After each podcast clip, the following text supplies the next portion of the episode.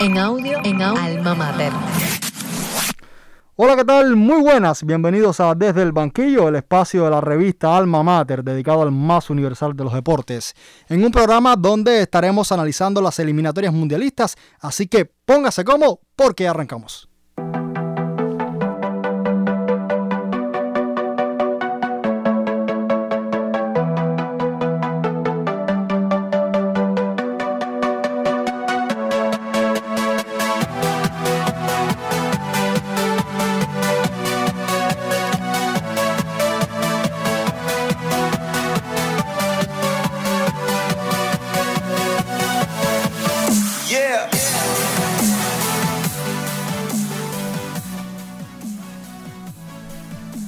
Nosotros seguimos acá en los estudios de Nexos Radio, nuestra casa, para conversar sobre el más universal de los deportes en un podcast bien especial porque estamos celebrando aniversario cerrado. Bueno, cerrado no, el 99 aniversario casi de la revista Alma Mater. Y para ello tengo el placer de compartir acá con Rafael Armada, Rafiña, el mago de los hilos, quien es administrador de la plataforma que vive el fútbol. Por supuesto, estaba con nosotros en otras ocasiones y le estoy dando la bienvenida acá a su estudio.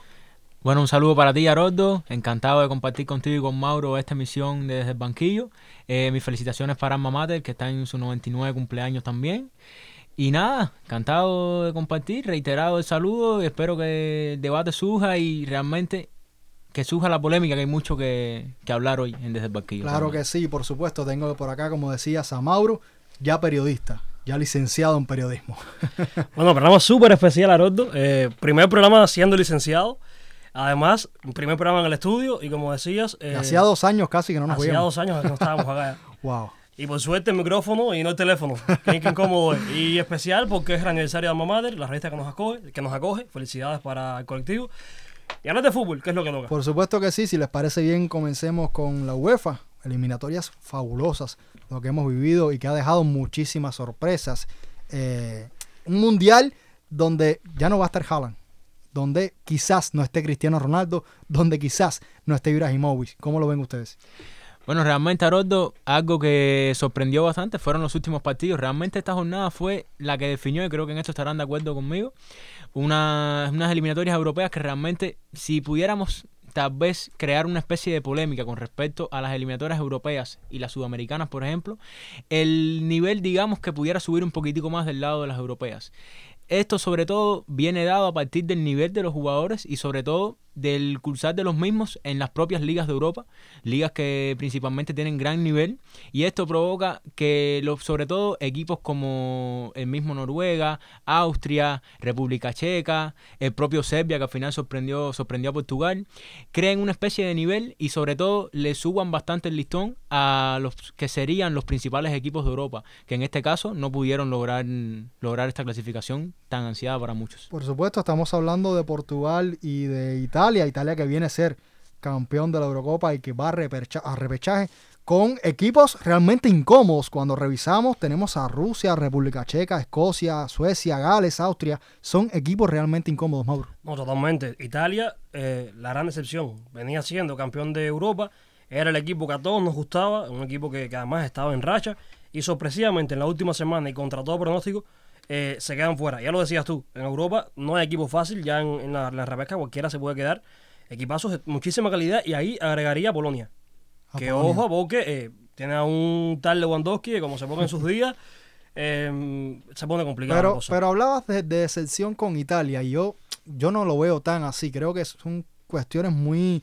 Eh, de contexto de lo que ha pasado con esta selección italiana. Rafa, ¿por dónde crees que pasan las claves de, de este equipo italiano? Bueno, un aspecto fundamental y creo que no pudiera existir polémica realmente con esto que voy a decir es que la baja de Espinazola ha sido clave para este equipo. Un jugador que realmente aportaba mucho en ofensiva, sobre todo llegando por banda para, esto, para este equipo de Italia y sobre todo que pudiera dar al traste porque realmente sequía goleadora. Un equipo que realmente ha tenido solamente una derrota y que ha sido base de empates que ha perdido esta clasificación. Pero creo que por ahí pudiera partir y creo que Mauro estará de acuerdo conmigo en esto. No, no, no, sí, totalmente, pero, o sea, Spinazzola faltaba y sin Spinazzola fueron campeones de Europa. Porque la final la jugaron sin Spinazzola y contra España terminaron sin Spinazzola. Una Italia que sobre todo ha sufrido la escasez de gol, ya lo decía, ya lo decía Rafa, es increíble, un equipo que no ha perdido. dos goles en contra y se queda eh, no sin mundial, pero hay grandes probabilidades de que no esté en mundial. Esperemos por el bien del fútbol que, que no sea así. Pero hay que ver, hay que ver porque además en partido de ida y vuelta, en eliminatoria, te marcan un gol y luego tienes que ir a remontar y con la falta de gol Italia les puede costar bastante caro. Y ya, y ya lo digo, con lo que decía antes, no podemos achacar este problema de Italia a la baja de Spinazzola porque es un jugador lateral izquierdo y no creo que sea para tanto. No, yo creo que la clave está en la presión de Italia. O sea, vimos una Italia que en la Eurocopa presionó muy bien y muy arriba y que eso eh, le hacía recuperar el balón en zonas eh, fa- factibles para crear ocasiones de gol. Y creo que al final eso es lo que ha estado sucediendo con este equipo italiano. No, no sé si, si comparten criterio conmigo. No, y que realmente vemos un grupo en el que se encuentra Suiza como principal rival y quizás, y quizás Irlanda del Norte. Porque cuando miramos una Bulgaria y Lituania, realmente son equipos que, hablando claro, no están al nivel de, de esta Italia. Y realmente se han visto muy igualados los partidos de ambos, de ambos, o sea, que han tenido como enfrentamiento. Y cuando analizamos los dos goles en contra, que era lo que decía Mauro, realmente ha sido, digamos, tal vez la falta de gol, pero basada sobre todo en, sobre todo en mucha desconcentración y en factores claves de juego que en momentos determinados no han permitido abrir la lata como, como diríamos, como diríamos cuando se marca un gol y que le ha pasado factura realmente, veremos en esta repesca que realmente va a estar bastante complicada equipos como ya tú decías Aroto, con República Checa, como el propio Austria y veremos Rusia, sobre todo cómo se define, Escocia, creo que es el día 26 que se va a definir cómo van a quedar los, los sorteos, Eh, veremos qué sucede porque realmente cómo van a quedar esos grupos será bastante complicado, sobre todo con respecto a los cabezas de serie y con los que no lo serán, porque realmente se van a jugar partidos que van a ser debido a muerte para estos equipos. Por supuesto que sí, son encuentros que, que no tienen un favorito claro. Eh, uno por historia, por jerarquía, por lo que viene haciendo Italia en los últimos años, eh, por supuesto, eh, lo da, ¿no? Pero realmente hay que ver qué pasa sobre la cancha. Otro equipo que decepciona quizás es Portugal, con un estilo de juego me parece que muy conservador para la plantilla que tiene, que si bien no es un Francia, no es un Italia, no es un Alemania, tiene sus elementos y tiene su- su- sus argumentos futbolísticos que no acaba de explotar. A mí particularmente, Portugal es, en cuanto a nombres, el equipo de Europa que más me gusta. Y esto puede ser polémico, pero para mí es así un centrocampo que a mí particularmente me encanta, con un Bernardo Silva. Creo Bruno que es lo mejor que tiene, de lo mejor de no, Europa. De lo mejor de Europa. Junto total- con Francia. En estos Totalmente. lo ¿Cuál es el gran problema de Portugal?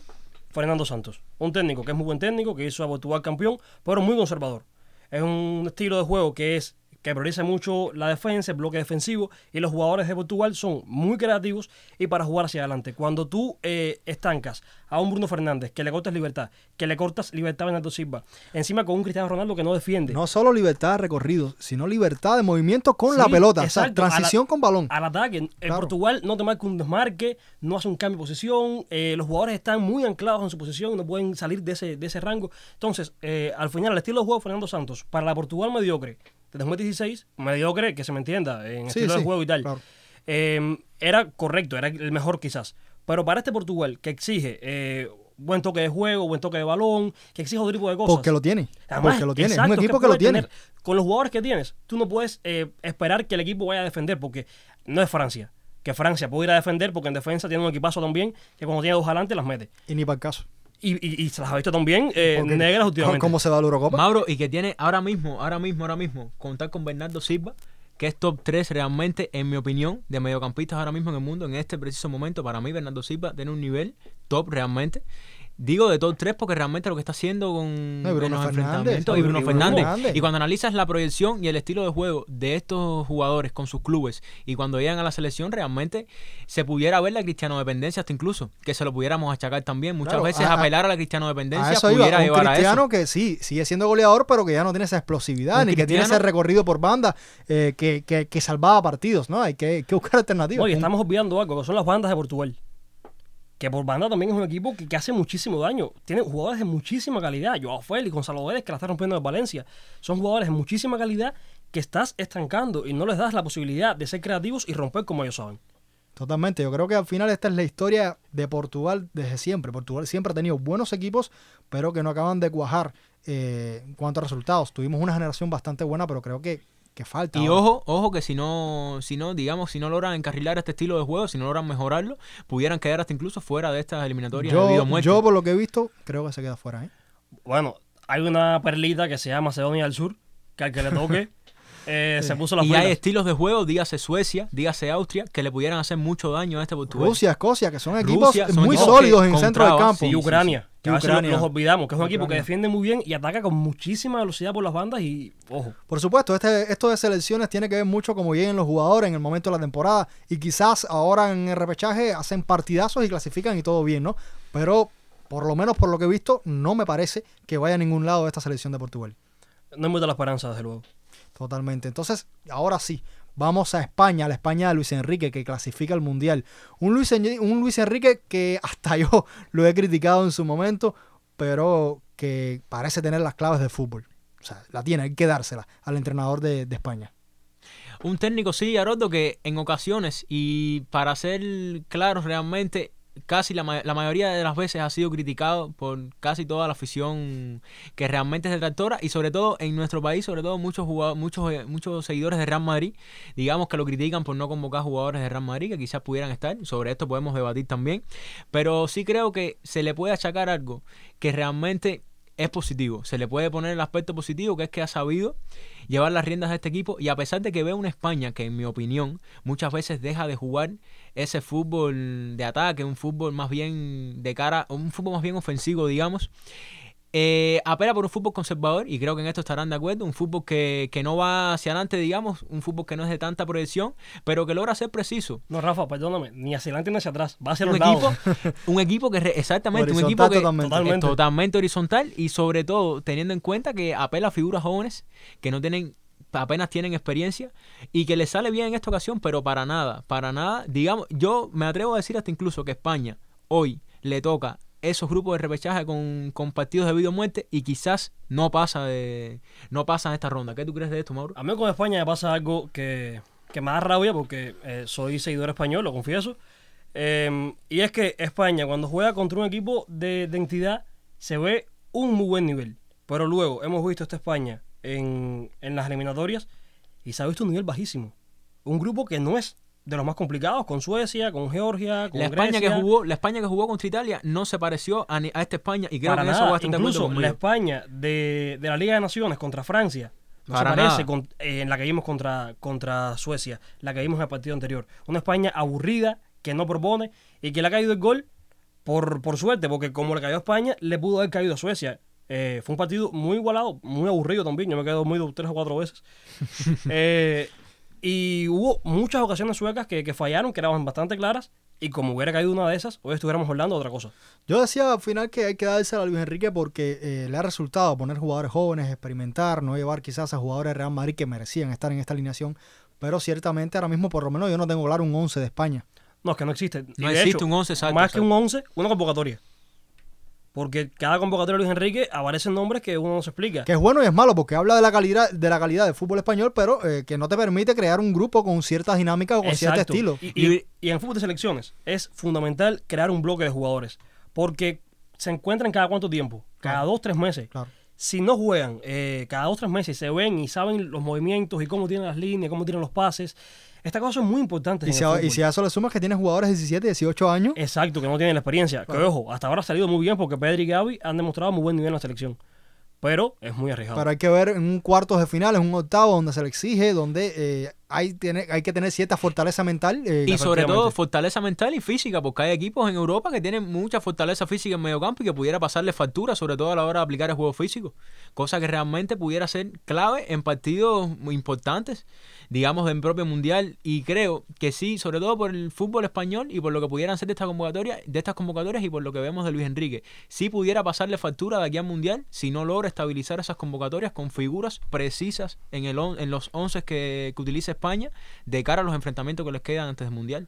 Pudiera pasarle factura porque si no estabilizas un 11, realmente esto no, pudie- no va a ser consecuente juego de tu equipo y no vas a poder realmente estabilizar para obtener resultados de cara a un, comprom- a un compromiso mayor como un mundial. Claro, era lo que hablábamos, salvando las distancias, lo que hablábamos la semana pasada con el equipo de Cuba. Si tú, mm, las pocas veces que compites, no llevas a tus futbolistas que te van a crear el 11 y que vas a crear el proyecto, no estás haciendo nada. Y hay otra cosa que no quiero que se pase, que a veces nos centramos muchísimos, eh, muchísimo en el Real Madrid y los jugadores de Madrid. Nos centramos muchísimo en Madrid y los jugadores de Madrid, pero falta un Yago Aspas que por banda derecha sería muy útil. Tenemos un Pablo Sarabia que a mí no termina de convencerme en la selección española. Tampoco es que le vea nada del otro mundo. Y Jesús Y Nava que para también. nada Jesús sacó Nava. un Eh, Pablo Sarabia no- Canales tirando para mi casa. Eh, son jugadores que, a mí hay que me explique por qué no son convocados. Eh, porque ¿quién en España da el nivel que da Yago Aspas? Nadie. Claro. Las cosas que da Yago Aspas no las tienes en otro jugador. No, la profundidad de juego que tiene Iago Aspas no la tiene nadie en España. Y Yaguapa juega por encima de Pablo Sarabia en esta selección. No, y Y indiscutiblemente, Pablo, y Yaguapa puede estar mal. Por pero- arriba de Morata. Pero por arriba de Morata. No, y Pablo cualquiera. Sarabia demostró en este último partido contra Suecia que no empasta con, con Raúl de Tomás realmente. No se lograron entender en este partido. Y si con la defensa de Suecia, que digamos que fue bastante rocosa en este partido, no logró engranaje este, esta delantera, con una defensa como Rusia, con una defensa un poco más rocosa hasta incluso y más complicada, sobre todo defendiendo en bloque y bastante bajo, sí pudiera ser complicado para esta selección si no acopla en la delantera. Pero lo que pasa es que es lo que, lo que estamos hablando. Hay que ser consecuente entonces con la convocatoria. A Raúl de Tomás tienes que llevarlo porque la está rompiendo. Ah, lo que no puedes convocarlo una vez y meterte nueve, tres meses sin convocarlo. Eh, si lo vas a tener y el tipo tiene un resultado. Pero ¿qué haces? ¿Qué haces cuando tienes a Irán Moreno? ¿Qué haces cuando tienes a Morata? ¿Qué haces cuando tienes a Raúl de Tomás? bueno, RDT es mejor que, que Morada y que Moreno eh, puede rendir más porque da cosas, porque es derecho y Moreno es zurdo. Sí, pero, pero, la selección- pero Raúl de Tomás es menos, eh, y a ver cómo lo digo, menos futbolista tipo de España. Eh, o sea, es- no es un tipo que quizás juega de espaldas, que, Un que hombre se tira ambos balones. banda, un poquito más centrado. Y justo por eso, para mí sería vital, porque sería capaz de echarse más arriba, aguantar balones, repartir, repartir hacia los extremos. Pero y es- eso es pero- algo que ni Morata ni Moreno Pero eso hacer. no es lo que hace Luis Enrique con la Eso no es lo- Es eso no es a lo que juega España Es verdad que no es a lo que juega España. O sea, es, es una alternativa para un minuto 60, un minuto se- 70 para destrabar un partido. Exacto, pero- totalmente. Para mí es un hombre que tiene que estar porque es un perfil que tampoco lo existe. Claro. Porque hay una cosa en la convocatoria de España y es que hay muchos jugadores de igual perfil. Y a veces, cuando hay un partido trabado, no hay cómo destrabarlo, porque lo que tienes en el banco no te aporta nada No te diferente. aporta. Son los, son los- son los jugadores de, lo- de las falsas posiciones, porque eh, o es falso centrocampista, o es falso extremo, o es falso delantero. Entonces, son jugadores que ciertamente tienen una polivalencia, que tienen una calidad táctica y un nivel extraordinario para asociarse, pero que eso mismo te da que no tengas profundidad. No, y por haber falsos en España, hay hasta falso central derecho. Es una locura total. De todas formas, yo creo que, que esta España eh, ilusiona. Creo que debe hacer un buen papel en el Mundial, sobre todo porque tiene figuras jóvenes de muchísimo talento. Ahora quiero centrarme en Francia y Bélgica. Dos generaciones. Francia, que ya ganó un Mundial, eh, que se está acabando esa generación dorada de, de futbolistas. Y Bélgica, que ha tenido otra generación formidable que no ha ganado nada. Creo que este es el Mundial decisivo para ambos equipos. Este es el mundial decisivo para ambos equipos, como bien tú decías, pero sobre todo creo que es el ahora o nunca para Bélgica. Un equipo que realmente ha tenido, digamos, ha estado a punto de llegar a ese, a ese objetivo que pudiera ser llegar a una final y lograr conquistar un título mundial, que tienen plantilla además y con jugadores que ya pasan la treintena de edad y que la treintena de años y que pudiera pasarle ya factura ya para ese recambio generacional. Un equipo que realmente, al, al igual que Francia, creo que estarán de acuerdo conmigo, han hecho muy buenas eliminatorias. Francia ha hecho una eliminatoria Muy fácil. No, muy cómodo, muy cómodo. impecable. muy cómodo. 27 partidos, porque re- eh, recordemos que el partido contra Suiza no se cuenta como derrota. El, ese partido fue a penales y no se cuenta como derrota. Son 27 partidos sin perder y realmente la- se habla mucho de la racha de Argentina y no es se que por habla. eso yo no me guío, porque fue así mismo la Eurocopa y, y mira lo que Y hizo. al Y final fue- en un mundial, unos penales, un gol en el 90 y en la Eurocopa fuiste. y en la Eurocopa con el grupo de la muerte realmente que no se no Sí, sí, pero, hay, pero, pero, pero Francia perdió por cuestiones propias de la táctica, de, de no saber defender, de no saber eh, correr de espaldas al balón, de, de repliegue, cosas sin tácticas quitarle, de sin pizarra. quitarle mérito a Suiza que no, jugó muy no, bien no, partido. no, para nada. Pero son cosas de pizarra, entiendo yo. O sea, por la plantilla que tiene Francia, por la plantilla que tiene Francia, yo entiendo que, que hay que darle el mundial sin ir a jugar. Porque- No, exacto.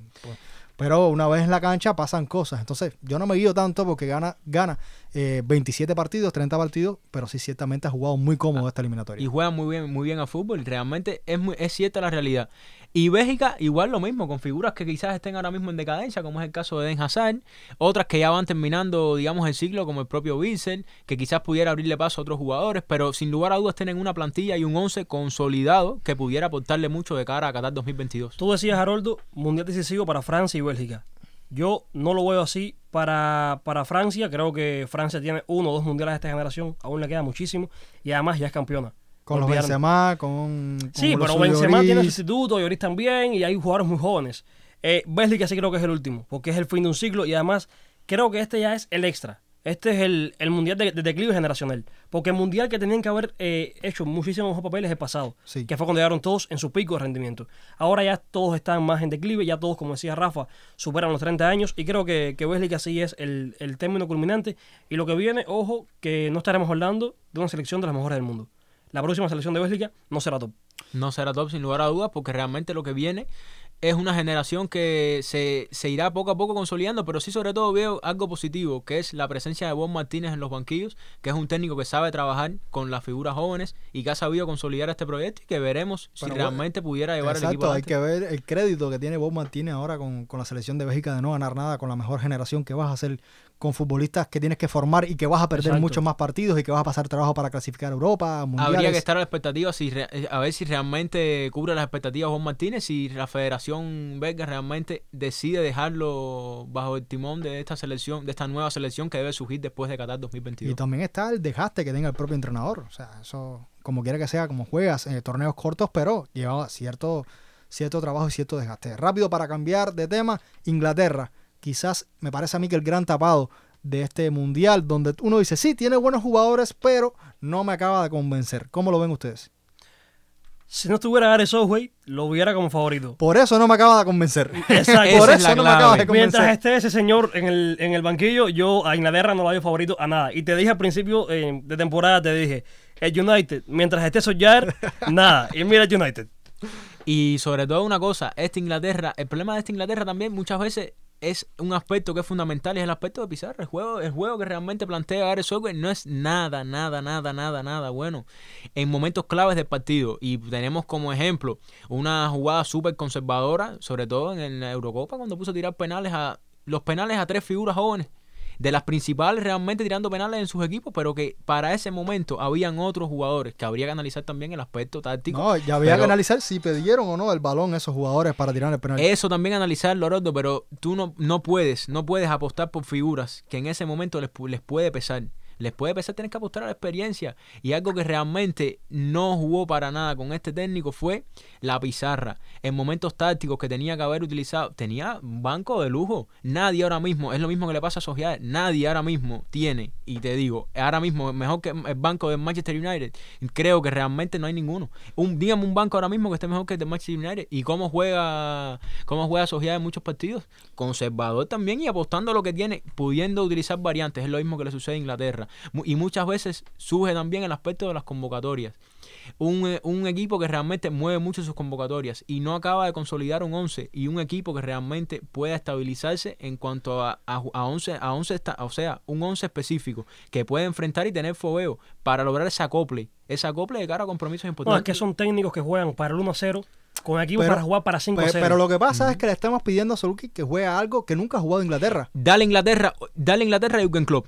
Pero, pero para que tú me entiendas, Inglaterra siempre ha sido esto. ¿Sabes lo que te quiero Sí, decir? pero la Premier siempre era aquello y mira cómo Sí, juegan ahora. eh, a ver, El claro, claro, por supuesto. Lo que pasa Mira es que Alemania, por lo- ejemplo. Lo, que pasa es que ahora Inglaterra tiene futbolistas para jugar a otra cosa. Exacto. Pero Southgate está jugando lo que ha jugado Inglaterra de toda la vida. Inglaterra de toda la vida.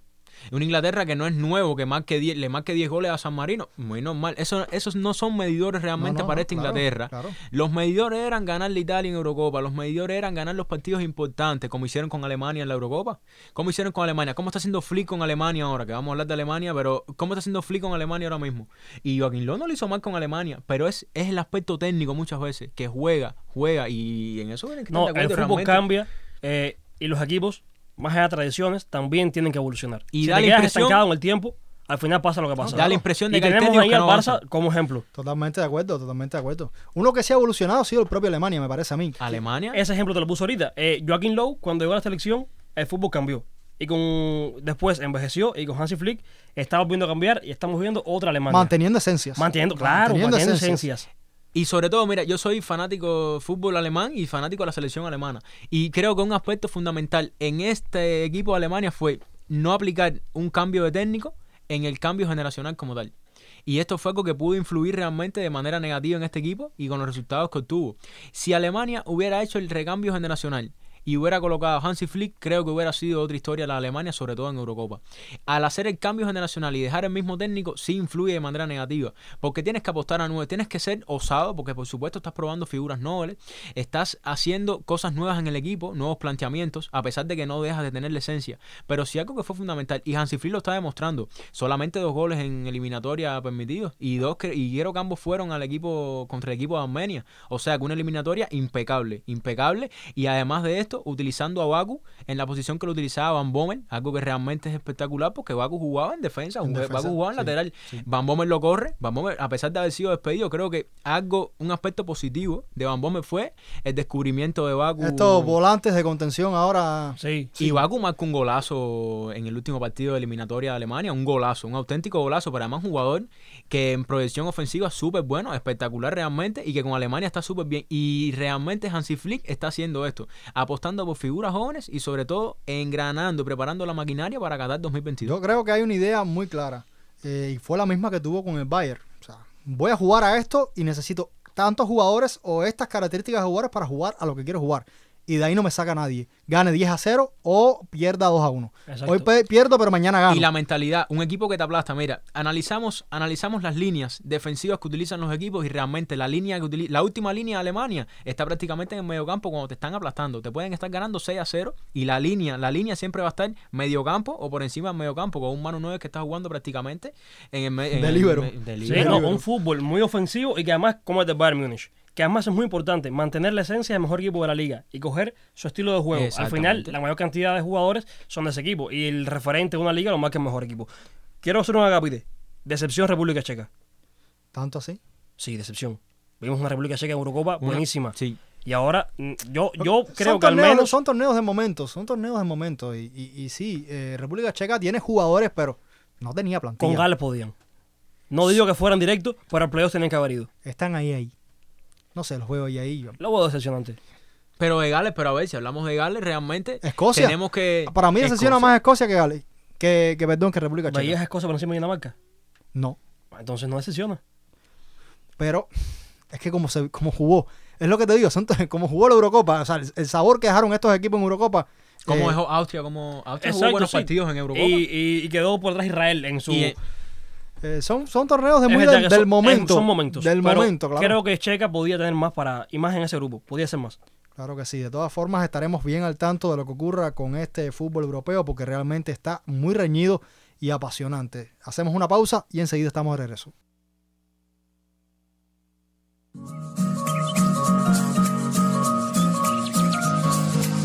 Desde el banquillo, un clic de entrada al universo fútbol.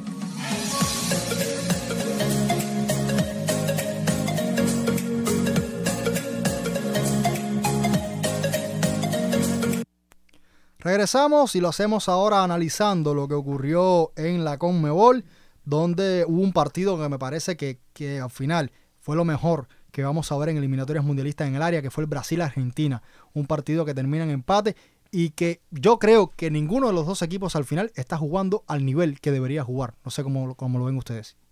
Haroldo, realmente yo no te diría incluso que vimos un partido esperado porque lo que se esperaba en este partido eran goles realmente. Y, y mucha expectativa sobre todo de cara a que podía ser Argentina. Digamos la, la escaloneta como lo están llamando ahora, un equipo que se ve jugando, se ve una Argentina diferente, creo que en esto van a estar de acuerdo conmigo. Una Argentina que hace apenas do- un año, año y medio no jugaba nada. Y que realmente ha tenido una evolución hasta tal punto de ya lograr más de 25 partidos. A ya base de prueba y perder error, ¿eh? No. Sí, a base de pruebas y errores.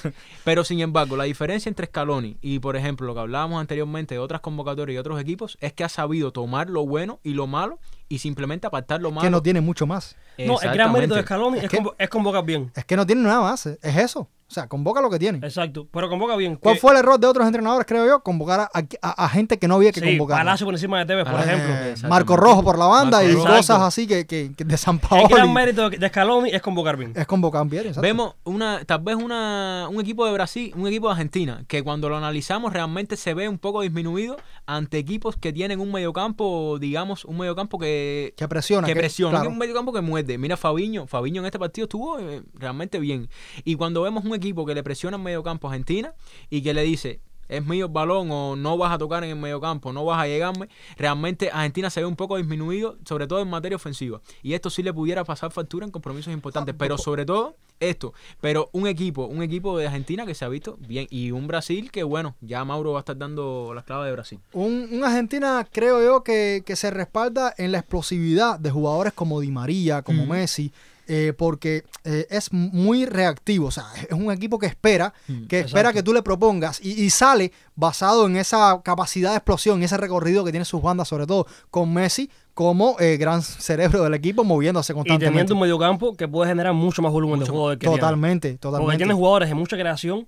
Incluso cuando juega paredes en vez de Guido, es aún más creativo y no genera lo que debería generar. Fíjate que cómo es que, que, que comienza a funcionar Rodrigo de Paul, es cuidando la espalda. de- o sea, exacto. eh, y, y Rodrigo Paul es un jugador que crea, porque en el Udinese creó muchísimo. No, y que y realmente- asistió muchísimo también. Y realmente el Cholo lo lleva al Atlético cuando lo ve haciendo esa, esa función. claro. realmente le dice vamos y realmente es un jugador que en esa función lo sabe hacer bien y cuando Scaloni logra descubrir esta y descubrir claves sobre todo precisas que van a hacer que van a hacer funcionar esta Argentina es precisamente cuando esta Argentina se empieza a ver mejor y se ha visto mejor realmente Pero a mí- También a a mí- De Paul eh, hay una cosa que le es un déficit, que es jugar con paredes atrás. Claro, paredes que sí, defiende claro. poco. Cuando Guido Rodríguez está de contención, que es, un, es un volante de, de- de recuperación nato, eh, tiene más libertad en medio campo y crea un poquito más. Por alguna razón que desconozco, Scaloni pone a paredes, quizás por ser por nombre o por ser amigo de Messi, no lo sé. Pero cuando juega a paredes se nota Yo, eh, claro, el yo, mediocampo yo sí creo que, que, que, que Rodrigo de Paula estaba subutilizado cuando lo, lo limita solamente a funciones defensivas en el sentido de, que, de cuidar las espaldas, de ser el primer defensa de esa última línea. Yo creo que ahí le estás perdiendo porque es un hombre que tiene recorrido, que tiene pateo, que tiene proyección, que tiene visión. Entonces, eh, pero bueno, es, la, es lo que hace Scaloni y le ha salido y bien. le ha salido bien. Y hay una columna vertebral definida que es Dibu Martínez, eh, Rodrigo de Paul, Messi. Es- ese Bueno, es el esa es equipo. la columna ese es el equipo. equipo. Lo, lo demás son condimentos, pero ese es el equipo. y el Dibu partido a partido sigue demostrando que realmente no está por gusto de- en esta convocatoria, A en ver. este equipo. Eh, A ver, Diego Martínez a un ver, día le a dijo ver, tres cosas y elimina y es Dios. Pero no, y, No, y el o sea, un tipo que juega bien con la selección o que le salen los partidos tiene con la carácter. y que selección. digamos que cuando Pero, van a patear sí, penales tiene suerte. No, y- y- sí, Y- tiene, tiene carácter. A ver, yo. Es carismático. A mí me gusta mucho porque yo fui portero y yo me, me- me identifico como juega él, eh, su forma de ser y tal, pero eh, hay que ver la Premier, ¿eh? O sea, Ujú, Exacto. Que- correcto, ok, mejor que quizás que Chiquito Romero, pero nada Ojo, más, a nada mí, más. Para, a mí Juan Muso me gusta más. Sí, Me gusta más Muso. Muso me gusta mucho más. Lo que pasa es que Dibu es más carismático, tiene más prensa, le dijo tres cosas y termina No, y ya no y- lo saca nadie. Y el fútbol también va a tener corazón. No, y que Eh, para esta Argentina realmente le imprime un carácter, un carácter que realmente le hace falta y le da, le da Exacto, realmente. y el fútbol también va a tener corazón, caballero. y, y fue algo que le faltó a, a Argentina para ganar el Mundial de 2014. Entonces, eh, sí, está bien, es un tipo que cumple, pero no le demos un balón de oro ahora. Ojo, pero No, buen, no, no, buen- no, buen no, portero no. es. No más, de la media. O sea, lo- lo- lo- Media alta. lo- los seis mejores y los seis peores. ¿Qué te quiere que te diga? Es cierto. No es portero top. No hay porteros No. top argentinos. No, no los hay. No La los hay. realidad Nunca es que- los. No, no los hay. Realidad es que está Brasil clasificado ya para Qatar 2022. Argentina oficialmente no lo está, pero realmente Un Brasil eh, mucho más sólido eh, en cuanto, sobre todo en cuanto a idea de juego, a saber a lo que quiere jugar. No va sobrado. Y, y, o sea, y Tite eh, me parece que, que es un tipo que, que no se ha quedado fijo en una idea, que ha, sabi- que ha visto lo que tiene digo, bueno, con esto voy a jugar a, a esta manera. Eh, ahora Coutinho no está, bueno, juego así. Pero eh, me parece un tipo que, que, wow, lo que está haciendo con, con Brasil es muy, muy serio. Tite me ha parecido siempre un muy buen técnico y además en Brasil lo ha demostrado, más allá de la decepción del Mundial, la Copa América que perdió con Argentina, que bueno, perdió en la final, Al final partido se pierde, lo pierde claro, cualquiera. claro. Pero ha sabido adaptar, o sea, hemos visto las versiones de Brasil, de Mundial, Copa América Primera, Copa América Segunda Edition, y esta eh, son equipos totalmente diferentes. O sea, totalmente diferentes no, una base, pero que sabe jugar diferente y sabe No, o sea- acomodarse. Y lo otro es que va sobrado. A Brasil, ganarle es complicadísimo. Es que no solo ganarle ya, es que marcarle. Es que también el, la- el nivel del área ha disminuido muchísimo. Ves una selección actualmente en el área que puede jugar en Europa y enfrentarse de tú a tú con las principales con los principales equipos de Europa. Yo- cosa que en el área es Yo complicada. ahí no lo tengo tan claro. ¿sabes? No, yo creo que Yo, yo ahí no lo tengo tan Bra- claro. Brasil No es el sé, único no sé, no equipo sé. El único, el único. en, en América. En América, porque ni Argentina. De competirle sí, pero de salir favorito como antes. Para mí, el único equipo. Porque al final lo condiciona también jugar en el área, es lo que te decía. Estás a un nivel quizás muy por debajo del tuyo y te acomodas. Cuando vas a jugar, Pero es que aplastas. Ganas con un margen Sí, claro. y, y- y ha, y ha paseado la Pero terminas acomodándote. Terminas acomodándote, entiendo yo. Y al final es lo que ha pasado con Brasil en los últimos Es torneos internacionales. Pero no tiene carencias. Un equipo muy completo. No, no, totalmente, totalmente. muy Quizás el delantero centros lo Camille Siempre ha sido, siempre, ¿no? Y siempre ha sido el problema de Brasil. Pero es un equipo muy completo. Desde equipo, que- siempre desde que. sí, desde que un está Ronaldo. Desde que no está Ronaldo, desde que exacto. un está sí, Ronaldo sí, se a ver, retiró. vamos a estar claro, vamos a estar claro. Desde que, pero en los últimos Eh. 10 años, 15 años ha sido ese problema. 10 Totalmente, años. totalmente. Sí, sí. totalmente. Ha sido el problema el delantero centro, pero contar hoy con figuras como Neymar y Vinicius disputándose. La banda realmente es algo que es de lujo. Y que tienes un Rodrigo que está ahí. Y tienes un Rodrigo. Y ahora tienes un Rafinha que salió. Y tienes un centro del campo formidable. No, y una defensa muy buena. Y, y dos porterazos. Y, no, y, Y dos y dos porterazos. porterazos de élite. Que además, mira qué raro ver porteros buenos brasileños. Dos porteros buenos brasileños. Ver uno es complicado. Ver dos ¿Y ya. jugando, ¿Y jugando dónde? ¿Y jugando dónde? Sí, en la Premier. En la. Premier. No, en la Premier está mejor fútbol del mundo la por Premier hoy. está el mejor fútbol del Yo creo que por desde. Dida, porque Dida era un buen portero. No, no. Julio O era, César- o era la defensa, o era la defensa. Era el equipo, era el equipo. Era todo. Julio César era buen portero. Julio también. César. Sí, Buen Tuvo- portero. tuvo de sus años, tuvo sus años. Pero realmente este es un equipo de Brasil muy sólido, muy, muy sólido. Yo creo que lo más preocupante, insisto, es el nivel de equipos como Chile, como Uruguay, como Colombia, como Ecuador, que creo que se han quedado No, muy por debajo. Pasamos de tener las mejores eliminatorias del mundo a ver un nivel bajísimo. Que ya lo vimos en, Euro- en la Copa América, Sí, sí, perdón. que la Copa América lo ya hablamos era- en su momento. La, Copa- una Copa América muy disminuida eh, por la calidad que había realmente. Era un prólogo de estas eliminatorias. Y en realidad es que es preocupante, ¿entiendes? Como Bull. Llegamos al punto de ver, y creo que estarán de acuerdo conmigo, un Estados Unidos-Canadá más atractivo que muchos partidos que hay Totalmente, actualmente totalmente. en el área de 100%. Sudamérica. Y además vamos a ver los últimos dos clásicos. Brasil-Argentina. La final fue aburridísima. Y el partido este... No, yo Ni pensé, les bueno, yo pensé que era yo que era un tipo raro. Yo prefiero ver ahora mismo un México-Estados Unidos o un México-Canadá o un Estados Unidos-Canadá que a un Brasil-Argentina. No, pero es que incluso en nivel de espectáculo, atractivo, de competitividad, un México-Estados Unidos lo que genera fuera del terreno de juego es hasta más competitivo que lo que genera hoy un clásico. Es que, y es que también Brasil y Argentina, sobre todo, pienso que ese, digamos, ese juego conservador que están teniendo viene a partir de toda la polémica que generó la final de la Copa América. Y en eso creo que estarán de acuerdo.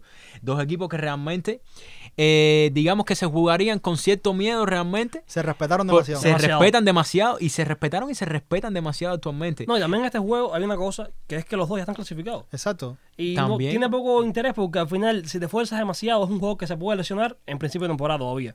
Entonces tampoco se juega con toda la bomba posible porque los otros lo han puesto tan fácil. Claro. Mientras más difícil está atrás, mejor será el clásico. Exactamente. Yo insisto, me preocupa muchísimo el tema Uruguay, un equipo, creo que.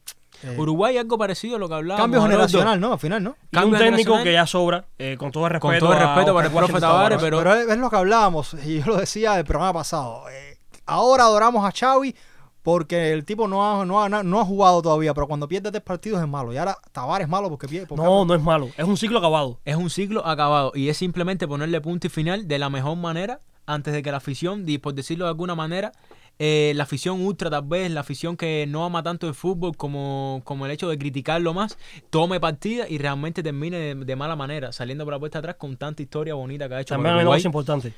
Algo que realmente es muy bonito y sobre todo apostar por las figuras jóvenes completamente. Tienes figuras como Cavani, como Suárez, tienes figuras todavía, el propio Pero, Bobby, pero tienes- ¿dónde está el reemplazo de esa figura? pero tienes Bueno, que un buscarlo. Maxi Gómez. Pero tienes un Maxi Gómez y tienes figuras jóvenes que aunque Sí, no díganme tengan- más. El delantero de Benfica, ¿cómo se llama? Darwin Núñez. Tienes a Win... Exactamente. No Tienes dos delanteros muy Pero buenos tienes que ahí, atreverte un campo jugando. Centrocampo que no, que creo que es lo peorcito que tiene este Uruguay. A mí, a mí hay dos jugadores que me encantan. Gaitán Hernández y fue a Verde, a mí me encantan. Sí, Valverde. totalmente. Y creo que esos dos jugadores Pero te ¿quién pueden crea? marcar un estilo de ¿Quién juego. crea? ¿Quién crea? Ese es el problema. Y Pero, tienes ¿quién, a un ¿quién ha Araujo. creado siempre en Uruguay? Y tienes a un Araujo en el banco. Eh, Tienes a un Araujo en el banco que con el de respeto, mejor del mundo. con el respeto de los defensas de Uruguay, de la historia de Uruguay, pudiera ser de los mejores que, que No, pudieran estar Araujo ahí. va a ser de los mejores del Sí, mundo. totalmente. Totalmente. Y además tienes por la banda a un Lucas que es muy bueno. Entonces ir Y que juega poco. Sí, Y que al profe quizás le pudiera costar. Yo creo lo que lo que pasa es que este cambio generacional le ha tocado en eliminatorias mundialistas y tú no puedes, y, y quizás no ha querido experimentar como lo han hecho otros, ha ido ha querido ir a, a lo seguro y al final lo seguro le ha salido mal. Sí, y además hay otra cosa. Eh, ¿Quién saca ahora a, a- a Maestro Tavares? Quedan cuatro partidos de eliminatoria. Bueno, realmente ya se comentaba que se estaba hablando de, sí, de, de- de se, han su demorado, salida. se han demorado demasiado. En cuatro partidos no, No, hay un técnico que salve. Se hablaba de que iba a ser, eh, o sea, que lo iban a apartar de la selección y se decidió al final, la Asociación de Fútbol Uruguayo realmente decidió. Lo que pasa es que es tanto lo que ha hecho Tavares con Exacto, con la pero hay otra cosa. No se puede depender tanto de una figura. Eh, En la Federación Uruguaya eh, el maestro Tavares, con todo mérito, no digo que no, pero maneja todas las categorías nacionales.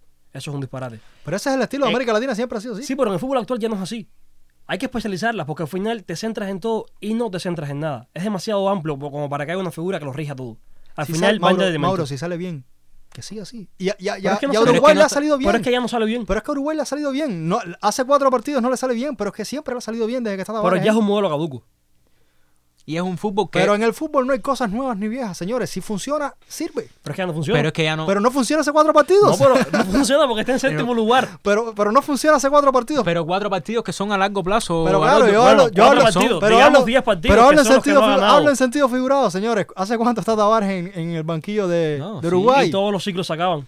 Totalmente. Pero, Por no- mucho que pero, duela. pero- pero claro, yo te- eso te lo compro. Lo que no te compro es, eh, es caduco en el fútbol que cambiar. No, eh, sí, hay cosas nuevas y tú las incorporas si, si quieres o no. Pero si te funciona lo que, lo, que- lo que tienes, aunque sea viejo, nuevo o, o- o intermedio, déjalo. Pero ya dejó de funcionar. Y además realidad- en Uruguay ha dejado de funcionar, no es ahora. y si Ya ahora, y si ahora años. viene un tipo atrás que, que asume el mismo rol de Tavares, entonces está mal. No lo va a poder asumir. De hecho, yo te diría que dejaría el listón bien alto, pero es que ahora mismo Uruguay no puede enfrentarse a ninguna selección de Europa, ni en ningún compromiso. En Mundial, ahora mismo esta selección de Uruguay que perdió con Bolivia, sean los factores que sean, el tema de las alturas en Bolivia. Jugar lo en que Bolivia sea. es muy difícil. Jugar en Pero Bolivia es que no muy Bolivia, difícil, pero perder son 3 a 10 0. como- partidos sin ganar en Conmebol. Ha ganado 4 partidos, ha empatado 4 y ha perdido 6. Son 10 partidos que no ganan en la eliminatoria. Eso no es normal en y Uruguay. con 21 goles en contra.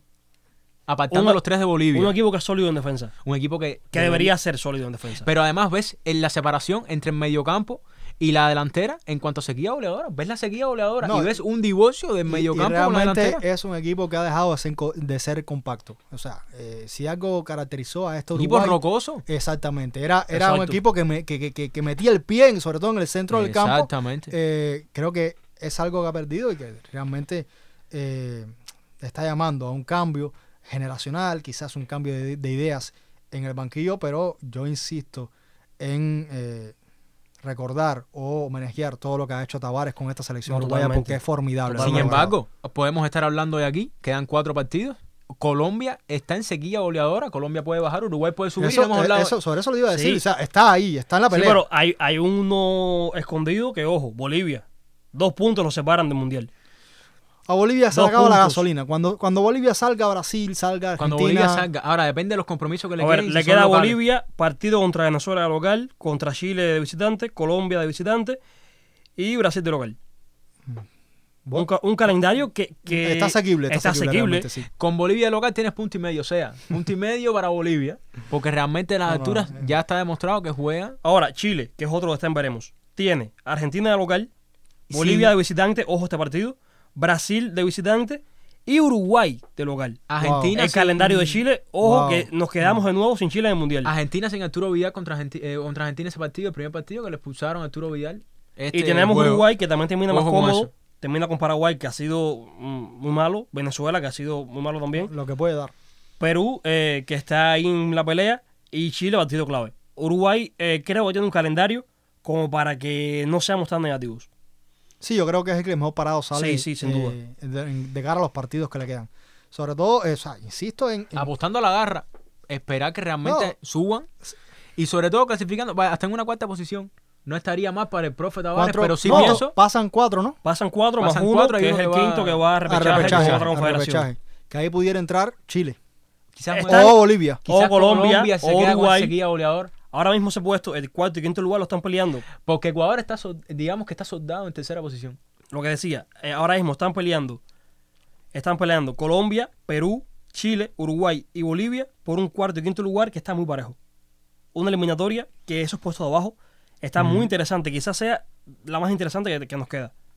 Hay que ver, hay que ver qué pasa porque realmente eh, está entretenido. Quizás no es el fútbol de calidad eh, o de toda la calidad que estamos acostumbrados a ver, pero creo que Y sorpresa ver a Bolivia por encima de Paraguay en esta eliminatoria. Eso te dice el nivel de la Te dice el nivel, Pero, pero exactamente. es que Bolivia ha venido trabajando bien en los últimos años. Pero ¿eh? ¿cuántas veces hemos visto a Bolivia a estas alturas que sueña con Mundial? No, no, claro. Pero bueno, es que yo, o sea, y, y era algo que yo leí el otro día, creo que fue en el país. O sea, un trabajo ahí serio, eh, que yo insisto, cuando se trabaja serio, cuando hay coherencia en lo que tú haces, eh, tiene resultados. Totalmente. Tiene resultados. Y Paraguay eh, no tiene mejor equipo que, que Bolivia. Y Bolivia no tiene mejor equipo que Paraguay. O sea, yo, lo- yo los entiendo como equipos muy parejos. ¿Y qué es lo que define ahí? El trabajo que tú hagas con esas selecciones. Entonces creo que, que Bolivia, mm, más allá de que si juega en altura tiene ventaja, porque realmente la tiene, eh, creo que, que está dando lo, lo- lo que ha, lo que ha sembrado. Está, está cosechando lo que ha sembrado.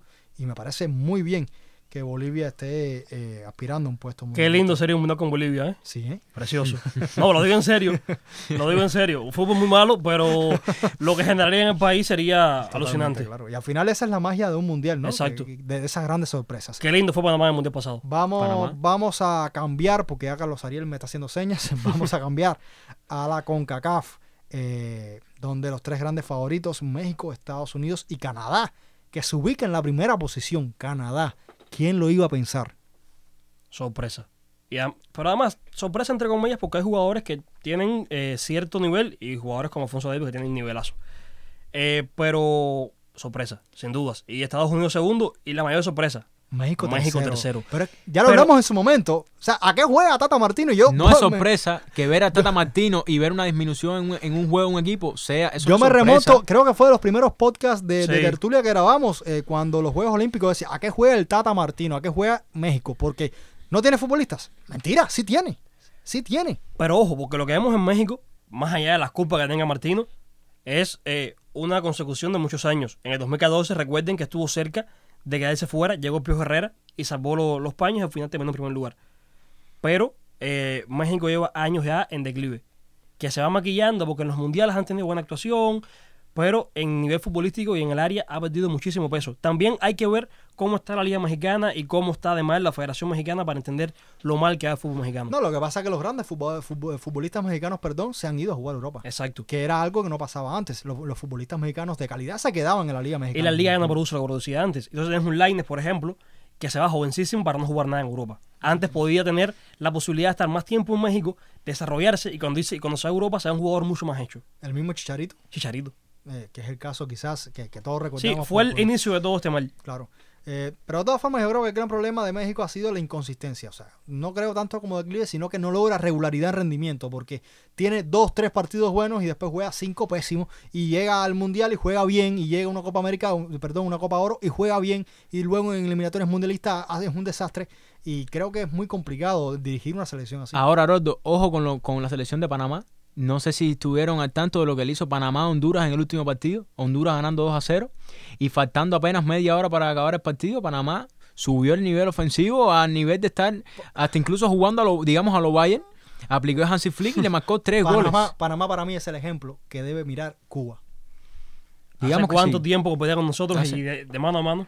Panamá para mí es el ejemplo que debe mirar Cuba. Y ojo, Panamá-México, porque ese enfrentamiento, este enfrentamiento entre, digamos, de a nivel grupal, pudiera pasarle factura a México hasta el punto de mandarlo al repechaje. Habría que ver los compromisos, habría que observar los compromisos que le quedan a Panamá y los que le quedan a México, pero sin lugar a dudas, ahora mismo hay un empate a 14 puntos en tercera y cuarta posición que son México y Panamá. Y la única diferencia para que hoy México esté en tercera posición y Panamá en cuarto es la diferencia de goles, que México tiene 7 goles a favor y Panamá 9. Esto es lo que, lo que no permite que Panamá esté hoy en la tercera posición y México en puestos de repechaje. Ahora es cuestión de un partido. Claro, no, hay que, Y es ver, cuestión de un hay partido. que ver cómo se reinventa ahora el Tata Martino, qué, qué va a hacer, porque creo que ha hecho de todo con esta selección. Y no mexicana, encuentra y la no clave. encuentra. No Hablábamos encuentra de, que, Sca- de que Scaloni lo hacía por, por prueba y error, pero le funcionó. Eh, al Tata Martino, Martino no, no- no le ha le salido. funciona, no le le ha salido. Y, y del otro lado tenemos un Canadá que sabe competir. O sea, yo te decía, claro, llevó a México al frío, a un lugar donde no había mexicanos, y ahí se los comió. Exacto. Ahí se los comió. Exactamente. Pero ojo, que tampoco pongamos ahora los jueces delante de la carreta. Estamos hablando hoy de Canadá en primer lugar, qué lindo es México, qué malo es. Pero cuando se acabe todo esto, podemos hablar de México en primer lugar, Canadá repechaje. Porque está todo tan parejo. Está Estamos todo- hablando de 16 puntos Canadá, 15 puntos Estados Unidos, 14 puntos México, 14 Panamá y quedan 5 partidos. Lo que pasa es que como hemos visto a Canadá, o sea, un equipo que ha competido, yo, yo insisto, esta es la gran virtud de esa Canadá, competir, saber 5 competir. partidos todavía. Yo no creo que, que se le acabe la gasolina. Yo no creo que ni a Canadá ni a Estados Unidos se les acabe Yo la veo, gasolina. yo veo más posible que caiga a México por falta de idea futbolística a, a que... Pero por eh, equipazo, ojo, ojo, digo ojo, que a veces, eh, o sea, Canadá ha ido muy bien. Sí, eh, está, ganas, invic- está invicto. ganas dos partidos por genialidades, y, pero, es más. cuestión de que empate un partido. En México gana un partido y lo empató. No, es que realmente eh, esta es un área muy reñida. Muy reñida. Ahora, muy y eso quería tocar, eso quería tocar a Rodo. Es increíble cómo hablamos futbolísticamente en Europa y aquí en el área Sudamérica, y, eh, o sea, con Mebol y con CACAF, nos remitimos realmente a las condiciones de, los, de, los- de las localías. Es otra manera de ver el fútbol y es realmente la realidad de las dos caras de los dos continentes como tal. Y del fútbol que nos están mostrando actualmente todas las competiciones, o sea, las tres competiciones eliminatorias en Europa, con Mebol y con CACAF. Y es un aspecto que realmente muestra el nivel, tanto de los jugadores como de los equipos que están enfrentando estas competiciones. Totalmente. Pero lo hace lindo. Al final, claro, la- las de es- Europa son aburridísimas. Claro, eh, Las de- no. Al final, tanta rivalidad futbolística en Europa lo que hace es que cuando nos llevamos a los partidos, realmente los ¿cuántos equipos y nuestra, área, y nuestra área era aburrida también hasta el otro Sí. día. Lo que pasa que tenemos un México que se ha mantenido y que quizás se ha perdido. Un Estados Unidos que lo hemos hablado que Ha ha venido en ascenso. Un en Canadá ascenso. que está en ascenso. 15 Pero años. Ves un Jamaica que juega bien. Un Costa Rica que ha perdido ha quizás. perdido, pero momento. juega bien. Y un Panamá. Un Panamá que Un viene. Honduras que estuvo en dos mundiales. Exactamente. O sea, Desde junio de 2015 no había un equipo que le hiciera la disputa a México en el número uno, en el, o sea, en el ranking FIFA Mm. como tal del área. Y sin embargo, Estados Unidos hoy lo está haciendo. No. Y después que terminen estas, ya terminan las eliminatorias y, yo- y, y Estados este, Unidos este pasa. no, este no es el mundial de Estados Unidos. No, es el que es viene. es el que viene. Es el que viene. Equipazo. Y quiero poner un asterisco. El Salvador. Otro ejemplo en el que mirarse. Otro ejemplo en que mirar nosotros. Como ha subido ese equipo, Porque ha potenciado su liga. exactamente. Porque ha potenciado su liga. Panamá y El Salvador son espejos en el que mirarse. El Salvador aún no ha visto resultados, pero lo que está consiguiendo El Salvador y como está creciendo, cada torneo es un paso avance para El Salvador. Creo que en el área, eh, muy buena noticia, hay selecciones que están subiendo muchísimo el nivel. Ojo, eh, que, que puede que hablemos de un nivel de CONCACAF más alto de Conmebol. Ah, Yo realmente, yo realmente, al menos en las últimas, eh, en los últimos meses, he seguido más con, con, Con CACAF CACAF que que con con Mebol. Mebol, exacto, sí, sí, sí. Porque no me aporta nada la Conmebol. Entonces, Realmente es una realidad, es una realidad. No, y sobre y todo. realmente yo estoy eh, enganchadísimo a estas eliminatorias. Para mí son las más interesantes del mundo. Sobre todo por lo que te pueden ofrecer estas cuatro selecciones que están a la cabeza. Dígase Canadá, Estados Unidos, México y Panamá. ¿Cómo pudiera terminar ese desenlace? Ese, ¿Cómo pudiera ser el desenlace? Ya veremos, porque todavía quedan encuentros, pero de que va a ser bastante reñido, lo será. Ahora, lo que sí tenemos claro es que la disputa va a estar ahí, entre esos cuatro. Uno de ellos irá a repechaje. Veremos quién será este equipo, pero sin lugar a dudas los tres que clasifiquen van a ser por mérito propio, porque la lucha se ha estado planteada y han dado muy buenos enfrentamientos. Con sus altas y sus bajas, pero realmente han mostrado su esencia, algunas dificultades, pero han mostrado lo que son y lo que pueden generar realmente. Realmente hay un duelo muy lindo. Exceptuando en México de Tata Martino, que realmente, en mi opinión, no está generando, sobre No, todo. Que nada, porque y no sería la primera vez. Ahora lo, lo quitan y ponen otro y, México- será lo mismo. y Me- no, no puede ser posible que tengas a Cristian Pulisic en la banca y Cristian Pulisic entre y te define el partido. No puede ser posible porque tú tienes jugadores en banca que no les está y además te marcan, te marcan un gol y no haces cambio, te marcan dos goles y no haces cambio. Y es realmente algo que además sucedió en Barcelona con Tata Martino. No sé si recordarás. Habían partidos en los que sucedía, es el espejo, y es la manera del técnico plantear su, su manera de jugar, su estilo de juego. Es el estilo de juego y la manera en que tú planteas tu sistema. Y esto a veces influye de manera positiva, pero también de manera negativa. Pero ahora yo les digo, eh, ¿tiene México realmente mejor plantilla que Estados Unidos? o que Canadá? No la tiene, pero sí pudiera dar mejor espectáculo. No, pero, pero en, ahora mismo, ahora mismo. Quizás más juego, mediáticos, yo creo. Más mediáticos sí, pero mejores que... Canadá, más profundidad de banquillo, mejor jugador en líneas generales. Eh, yo lo vemos, ok, y con Estados Unidos puede competir. ¿Qué O sucede? sea, estamos viendo un México que ya no es el amplio favorito ni en cuanto a plantilla ni nivel de juego, pero puede hacer más. Es que yo veo a Estados Unidos muy favorito. Estados Sí, no, Unidos no, para por mí, para mí favorito. Estados Unidos eh, le comió la tostada a México, totalmente. Totalmente. Y es el líder del área. Pero con Canadá puede batirse. Y además, México pudiera ser la que Estados Unidos. Pudiera competirle. No, claro, claro, totalmente. Y está muy mal, porque no, no lo está compitiendo. México no sale a competir. México no lo compite a nadie ya. Gana algunos partidos porque es muy superior a algunos rivales. Pero por eso gana. Muy conservador, muy conservador este México de Tata Martino. El México de Tata Martino, porque el México que veíamos. No, Rafa, previo- ojalá fuera conservador. Es que ni eso. No, es que no hay no, identidad. juega ¿a qué nada. juega? no juega ¿A qué nada. juega? Eh, eh, claro, y lo hablábamos en los primeros Y la afición es- y la afición ya está comenzando a, a tener eh, comentarios negativos porque es lógico, llevas tres partidos que te lo, que Sí, llegaste. con el Pío Herrera. Con el Pío Herrera. Lo querían matar. lo que- Y ha sido el mejor México que hemos visto en mucho tiempo. y ha sido lo También es una México. afición muy tóxica. Sí, sí, la sí. afición en la prensa mexicana son quizás la más tóxica en el entorno de selecciones. Y que es una afición que realmente le exige a su equipo como si fuera la mejor plantilla Exacto. del mundo. eh, o sea, El tri, el tri. Porque el viene tri. de un México de los años 90 que realmente fue muy bueno. Sí, pero que nunca pasaba a octavos de Pero- final de, de mundial. Y- pero que, que no, que, que, que compite, que va Con a un Rafa y le gana Alemania y... con- O sea, viene de ahí, ¿no? La afición mexicana, me imagino, se agarre de esas cosas. Si le ganamos a Alemania, ¿cómo no le vamos a ganar a Panamá? ¿O cómo no le vamos a ganar a Canadá? Entonces, es complicado, es complejo. Pero eh, realmente es muy bonito lo que está pasando en, en- en el área de la CONCACAF. Señores, por hoy creo que podemos ir cerrando. Eh, ¿Cómo se han sentido? Un placer volver al estudio. Realmente ha sido una experiencia súper bonita y nada, se repitan más debates como Por este. supuesto que sí. Esperemos mantenernos acá en Nexos Radio, que es nuestra casa, la casa del fútbol en Alma Mater. Señores, nada, vamos cerrando, por supuesto, agradecerles a ustedes por haber estado acá y a quienes nos escuchan, recordarles que siempre estamos posteando contenido en nuestras redes sociales relacionado con los temas que abordamos en el podcast. Será hasta la próxima. Chao, chao.